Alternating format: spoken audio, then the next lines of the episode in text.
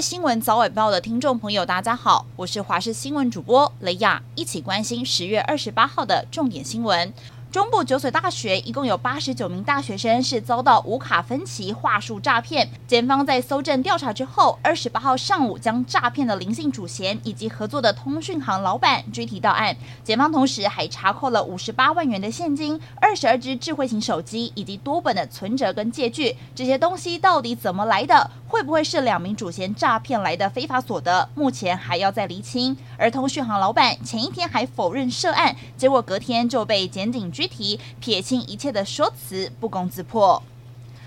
选战话题，蓝白合现在卡关，将会进入政党协商。民众党参选人柯文哲则是抛出了协商期限是十一月二十号的登记日。侯友谊今天受访时就表示，对于协商是保持友善开放的态度，希望越快越好。不过柯文哲则是喊出，除了新潮流，所有派系政党选前都可以签署政党合作意向书，是引起蓝营基层的不满，认为国民党不该为了蓝白合如此低声下气，要求党中。中央要挺侯参选总统到底。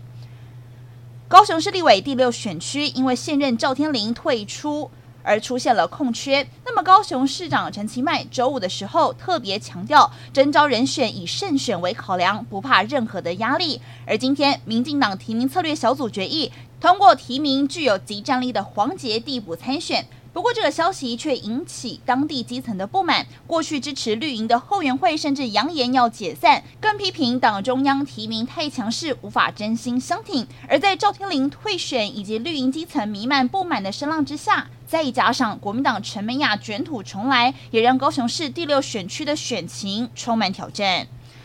而以色列与哈马斯开战至今，还没有展开大规模的地面进攻，仍旧是持续空袭。那么也让加萨走廊以及各大医院每一天都有伤患。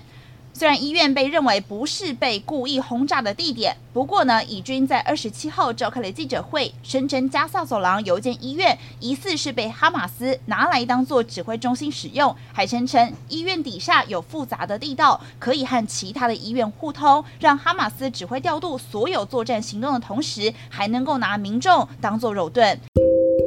以上就是这节重点新闻，感谢您的收听，我们再会。